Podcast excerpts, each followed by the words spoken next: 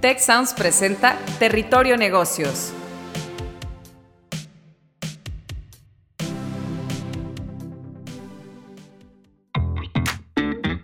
Ahora entramos a Territorio Negocios. Un espacio de diálogo y reflexión sobre las nuevas tendencias y transformaciones de los negocios en México, América Latina y el mundo. Yo soy Alicia Galindo. Yo soy Jaime Martínez y te damos la bienvenida al podcast de EGADE Business School y la Escuela de Negocios del Tecnológico de Monterrey. Bienvenidos a un episodio más de Territorio Negocios. Además de escucharnos, queremos invitarte a unirte a la conversación con el hashtag Territorio Negocios a través de la red social de tu preferencia.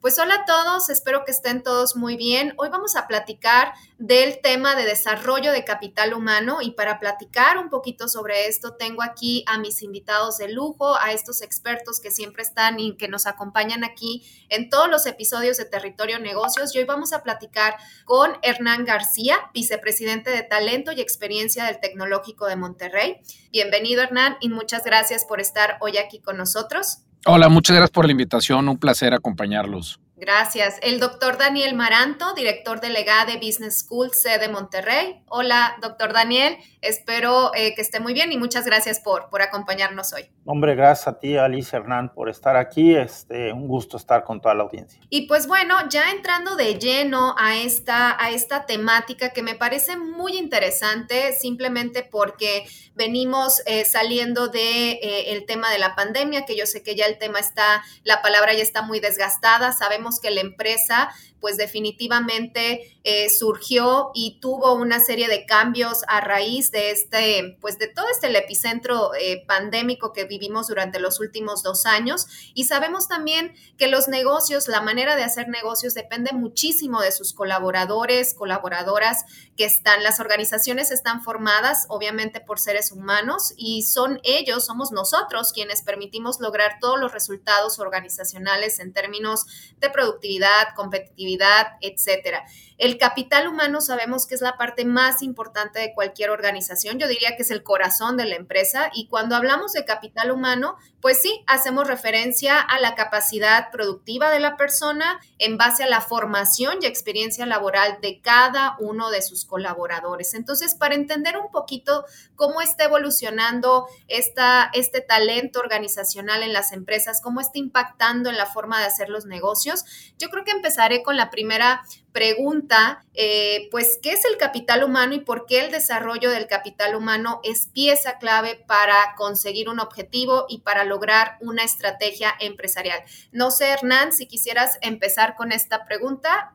Bueno, pues, ¿qué te cuento? El proceso que hemos estado viviendo en la pandemia ha sido algo que en algunas organizaciones veníamos trabajando, pero dicho esto, no estábamos preparados para irnos a una virtualidad de 100% y pues sin duda los equipos, en las empresas que han sido exitosos pudieron evolucionar y pudieron no solamente continuar la operación, sino ser innovadores, ser disruptivos y seguir generándole valor a sus públicos o a sus diferentes clientes, por llamarlo, en las, en las empresas.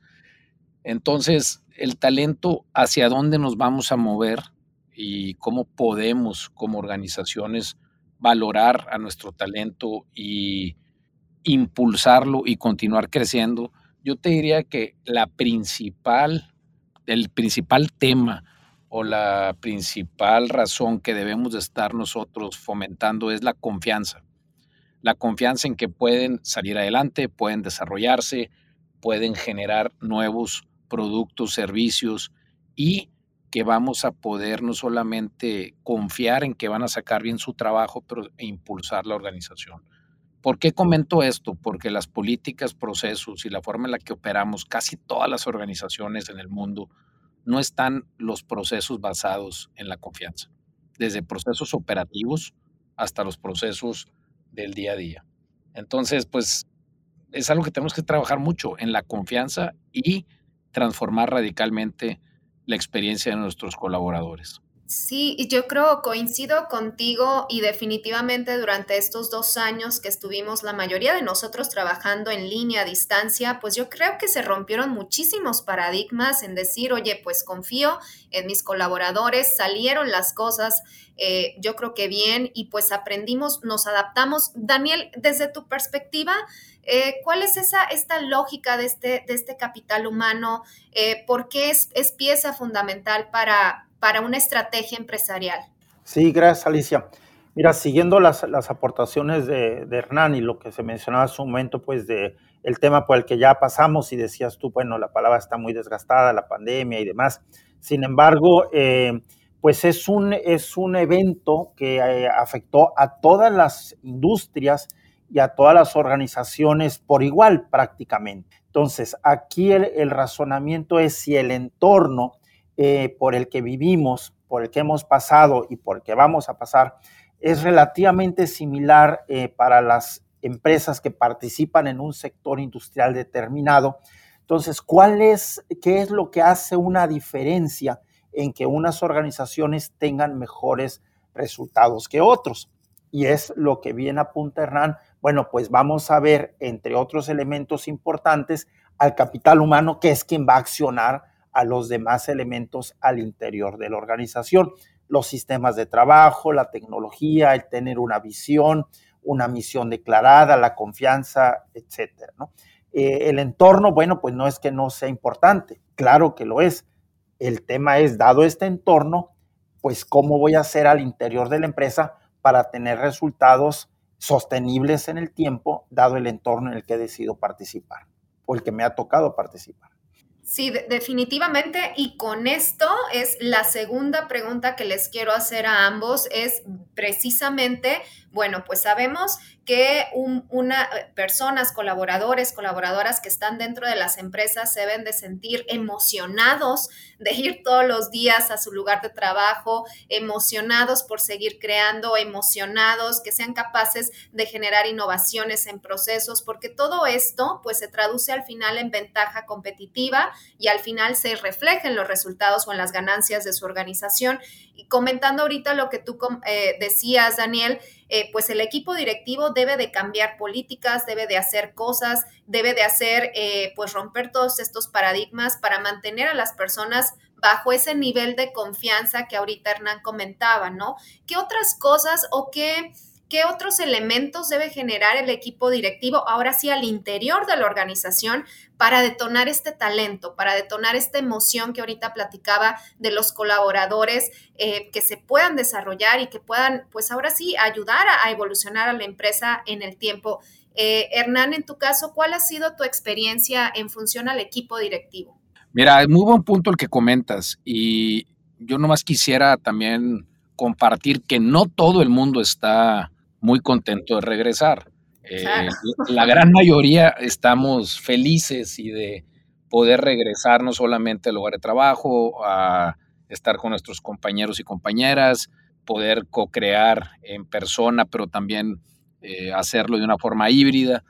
Pero entonces, contestando tu pregunta, lo primero que tenemos que como equipo directivo es impulsar la flexibilidad.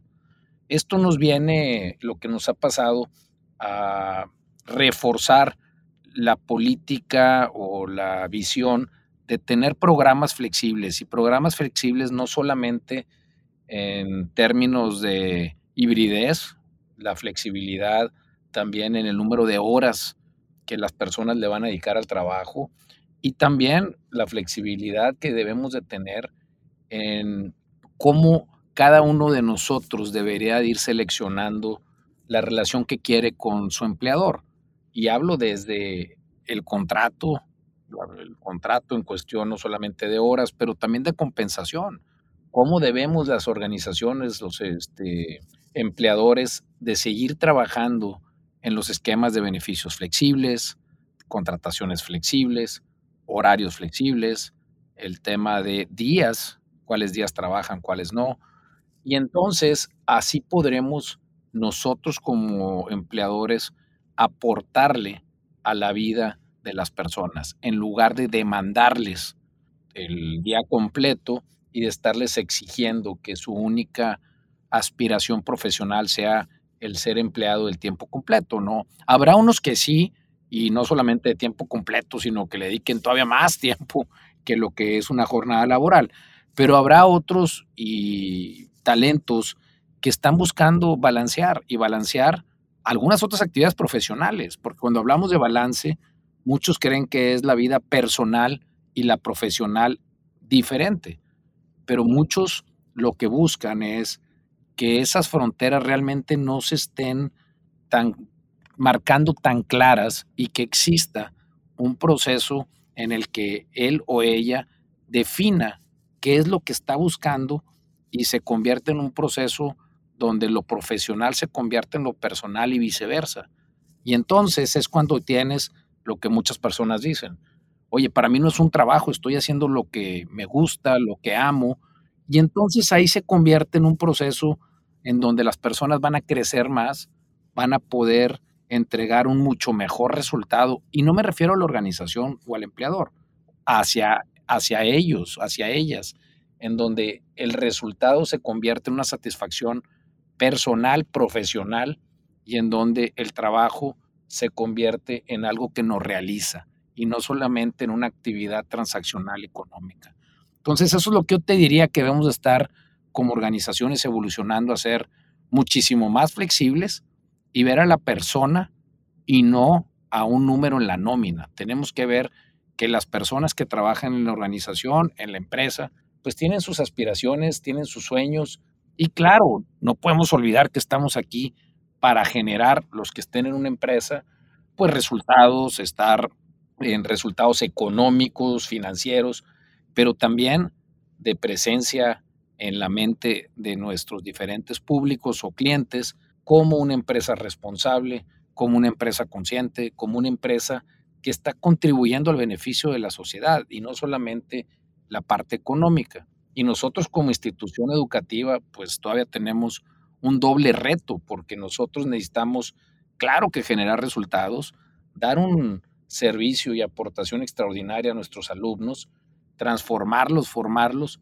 y adicionalmente ser un agente de cambio en nuestras diferentes comunidades donde participamos, buscando generar siempre no solamente un valor agregado a la comunidad, pero también cómo seguir impulsando los diferentes valores que debemos tener en las diferentes comunidades y en la sociedad en general, ¿no? Entonces, es, un tema interesante y pues tenemos que seguir trabajando para impactar de una forma más significativa a las personas y, si se puede, también a sus familias coincido totalmente contigo. Creo que en esta parte de poner a la persona en, primer lugar dentro del corazón de las organizaciones, pues transformas, cambia, como tú bien comentabas, en, dejar de ser un trabajo, eh, pues en la rutina, en dejar, se convierte ahora en algo más aspiracional porque estamos cumpliendo el objetivo, ¿no? El objetivo personal. Eh, y también, fíjate que, bueno, les comento, como bien ya saben, yo que ahorita estoy a cargo de, del programa de contador público financiero, veo también, hablando de estas tendencias que ahorita mencionabas y que lo voy a también a rebotar con, bueno, me gustaría también conocer la opinión, obviamente, de, del doctor Daniel, pues estas tendencias en que los chavos de hoy, pues básicamente ya no están buscando una empresa para trabajar pues toda la vida, ¿no? O tener la plaquita ahí de felicidades 10, 15, 20, 30 años, ¿no? Jubilarte de una empresa. Ellos están buscando con sangre nueva definitivamente emprender, crear empresas, trabajar en un lugar para conocer luego otro. Entonces es, una nueva tendencia en estas, en estas generaciones y esto también pues llama muchísimo la atención y en función a esto, pues doctor Daniel, eh, pues estas tendencias eh, en función a todos estos cambios, ¿qué, otras cosas o qué otros elementos, eh, qué otras líneas están adoptando las organizaciones hoy en día? Y pues bueno, ¿cuál es el, rol de la tecnología en, todo esto? Sí, muchas gracias, Alicia. Mira, muy interesante ahí el, planteamiento que haces y siguiendo aquí con, con, Hernán, que mencionaba pues esta flexibilidad, estas buscar esquemas para hacer el trabajo muy, muy atractivo que vayamos cada mañana, este, pues realmente a disfrutar lo que amamos y lo que nos gusta hacer. Fíjate que eh, yo vería a la, a la organización, si quieres verlo como la empresa, pero hablemos de la organización, como un imán, como un imán que es muy atractivo para los diferentes públicos con los que se relaciona. ¿A qué voy con ello? Que los proveedores, eh, no obstante, tengan una o dos o tres opciones más con quién vender sus servicios, sus productos, quieran estar con esta organización en particular. De igual manera que los clientes que cada vez tienen más opciones quieran adquirir nuestros productos, servicios como organizaciones, la misma comunidad, el mismo gobierno, eh, definitivamente pues el talento humano, ellas, ellos que deseen colaborar en esta organización, no obstante, dados sus conocimientos, sus competencias, pues tengan otras opciones a dónde ir a, contribuir a generar valor. Entonces, si partimos de ese, esa idea de ver a la organización como un imán y particularmente ahorita nos centramos en el talento humano, bueno, pues es responsabilidad de todos, pero si empezamos por algún elemento, pues todo el equipo directivo a los diferentes niveles de generar estas condiciones para atraer talento eh, que hoy día los, los, talentos más jóvenes, pues efectivamente están buscando un espacio en donde ciertamente hay una compensación acorde, definitivamente eso es importante, y que también les permita un espacio de aprendizaje, un espacio de realización, un espacio donde puedan contribuir y que esto vaya alineado con un estilo de vida mucho más integral decía Hernán hace un momentito, bueno, pues la vida personal, la vida profesional, pues realmente somos personas y eh, difícil separar, pues esto es personal, claro, para fines organizacionales sí que lo hacemos, vamos, lo que decimos, bueno, lo que es en casa, pues de, casa, pero al final de cuentas somos seres humanos y en la medida que las organizaciones, bueno, tengan sistemas para atraer este, este talento que hoy día busca esta flexibilidad, hay otros que otras generaciones un poquito ya más más grandes, bueno, que, buscan más estabilidad, lo que tú decías, 10, 15, 20 años de, servicio a la organización. Bueno, y tenemos que ir adaptando esos sistemas de atracción, evaluación, retención, entrenamiento para los perfiles que vamos buscando. Esto lo hace muy complejo, definitivamente. Es el reto que tenemos a nivel organizacional hoy día.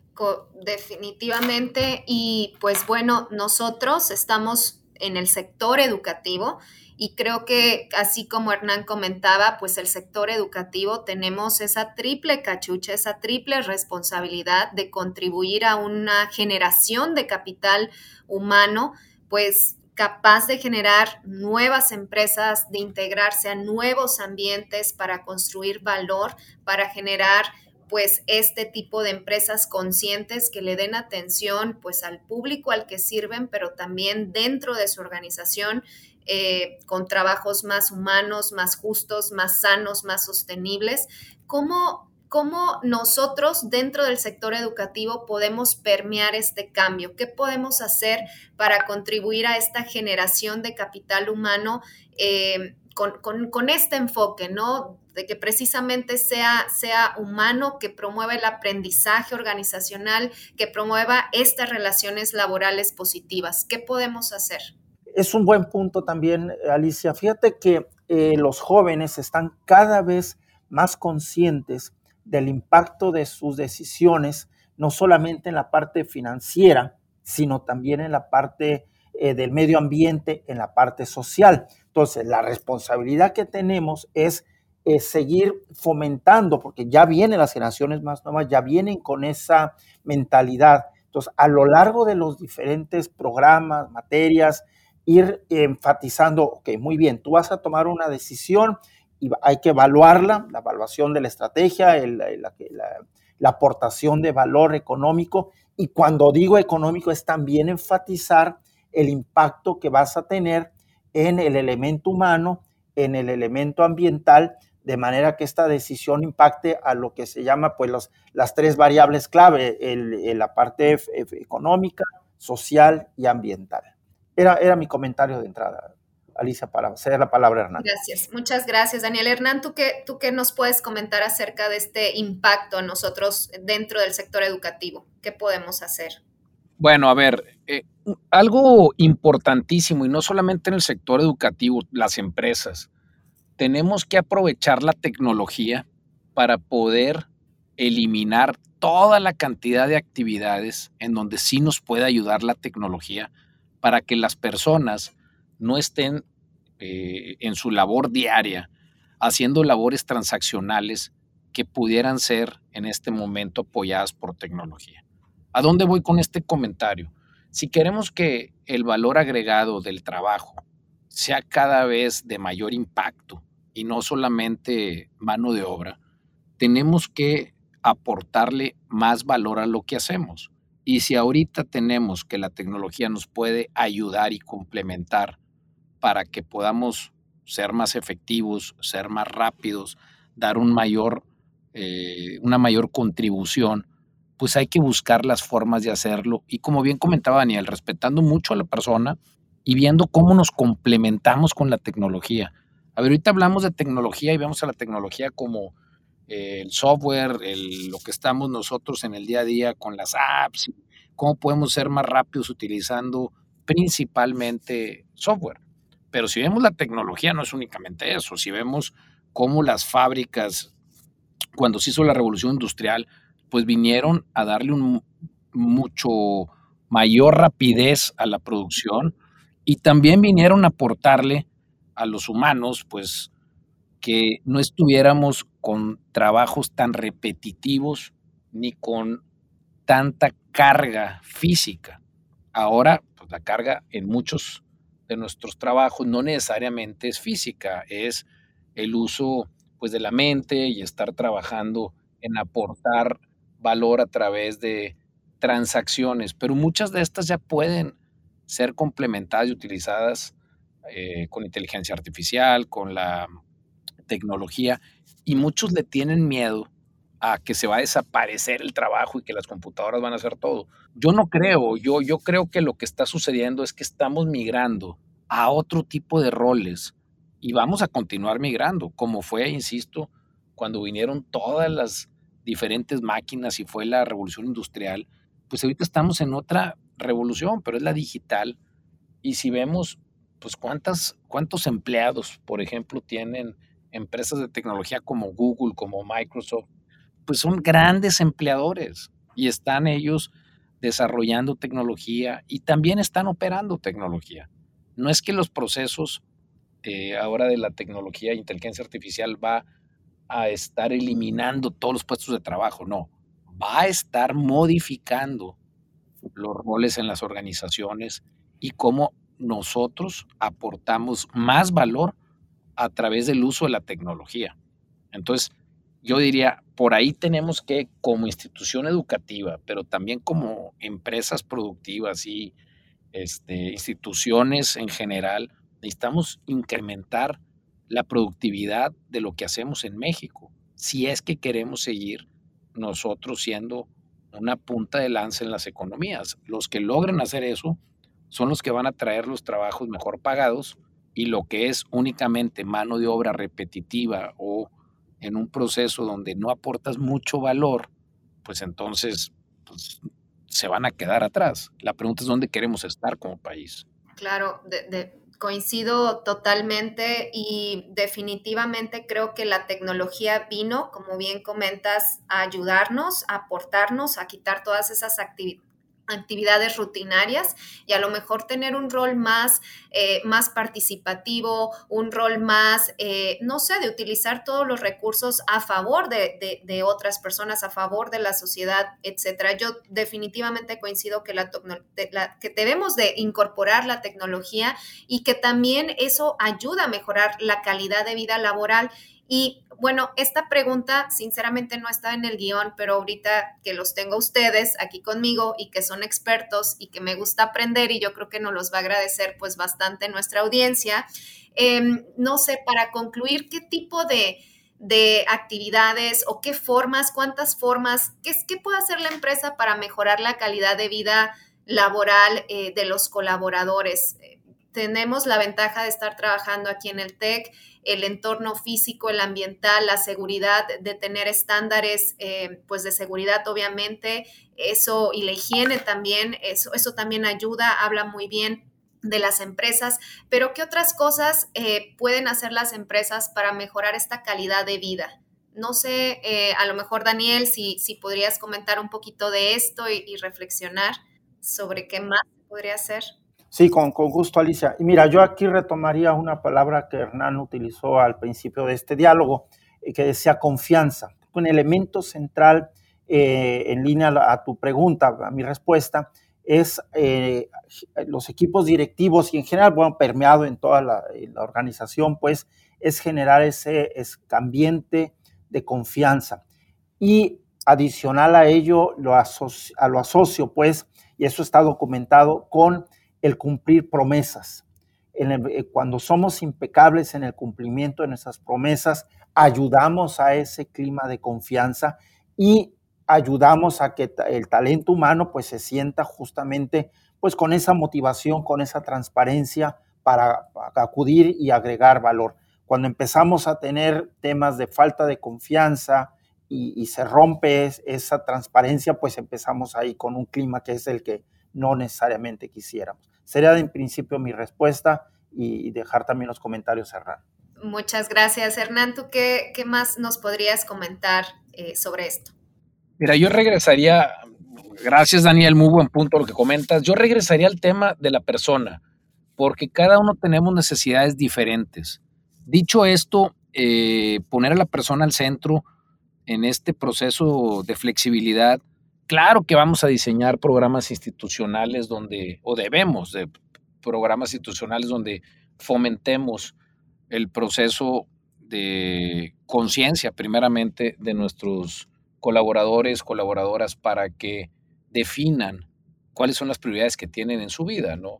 Pero dicho esto, sin querer una respuesta muy genérica, hay diferentes ámbitos. Uno, y pocas empresas lo están haciendo o empleadores, tenemos que preparar a todas las personas para que estén pensando en su futuro, no solamente en el hoy. ¿Y a qué me refiero? Pues en un retiro. Todos finalmente, y espero que sí, los que lleguemos a cierta edad nos vamos a retirar. Pues más vale que sea de una forma decente, de una forma este, económicamente viable. Y tú dices, pero ya el trabajo va a ser para toda la vida. Bueno, sí, pero la edad productiva pues se va a ir cada vez, este, puede ser que se vaya prolongando, pero vamos a ir reduciendo no solamente las jornadas, pues, también el ingreso. Entonces, hay que prepararnos desde el punto de vista financiero. Pero otro más importante para el futuro, todos los programas de bienestar que tenemos que impulsar. Las personas también tienen que llegar a cierta edad, pues con una salud tanto física como mental y espiritual, para que puedan gozar de la vida no solamente presente, pero también futura. Y son temas que poco hemos hecho como empleadores. ¿Qué más necesitamos impulsar? Pues algo que para mí es básico y que muchas empresas sí lo están haciendo, pero las que no, pues entonces ya van tarde.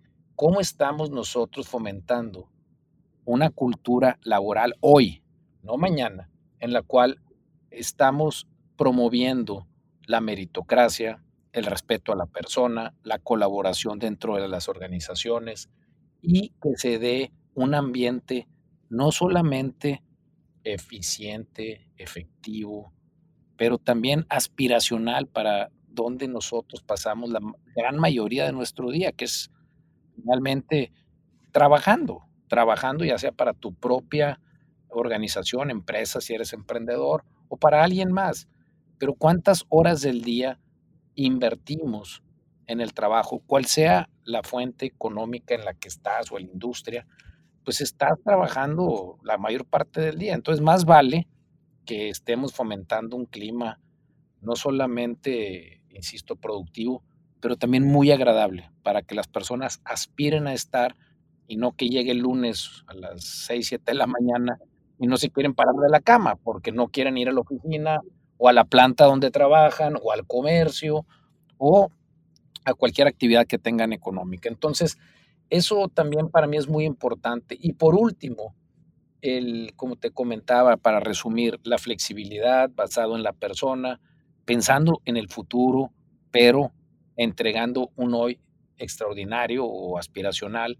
Otra cosa que también necesitamos es mantener el reto y la exigencia a nuestros colaboradores para que se mantengan actualizados, que se mantengan relevantes en este mundo tan cambiante y tan disruptivo que tenemos al, día de hoy y que como dicen se va a poner cada día peor. ¿En qué sentido? Pues cada vez va a ser más rápido. Los ciclos de la tecnología cada vez son más cortos. Los cambios disruptivos los estamos ahora viviendo cada vez más seguido. Entonces más vale que tengamos no solamente la apertura, sino que nosotros estemos a la vanguardia para que podamos nosotros o adaptarnos muy rápido o ser quienes generan estos cambios disruptivos. Entonces necesitamos mantener esta exigencia y esta motivación con nuestros diferentes colaboradores, colaboradoras, para que estén con este apetito de continuar creciendo, evolucionando y desarrollándose.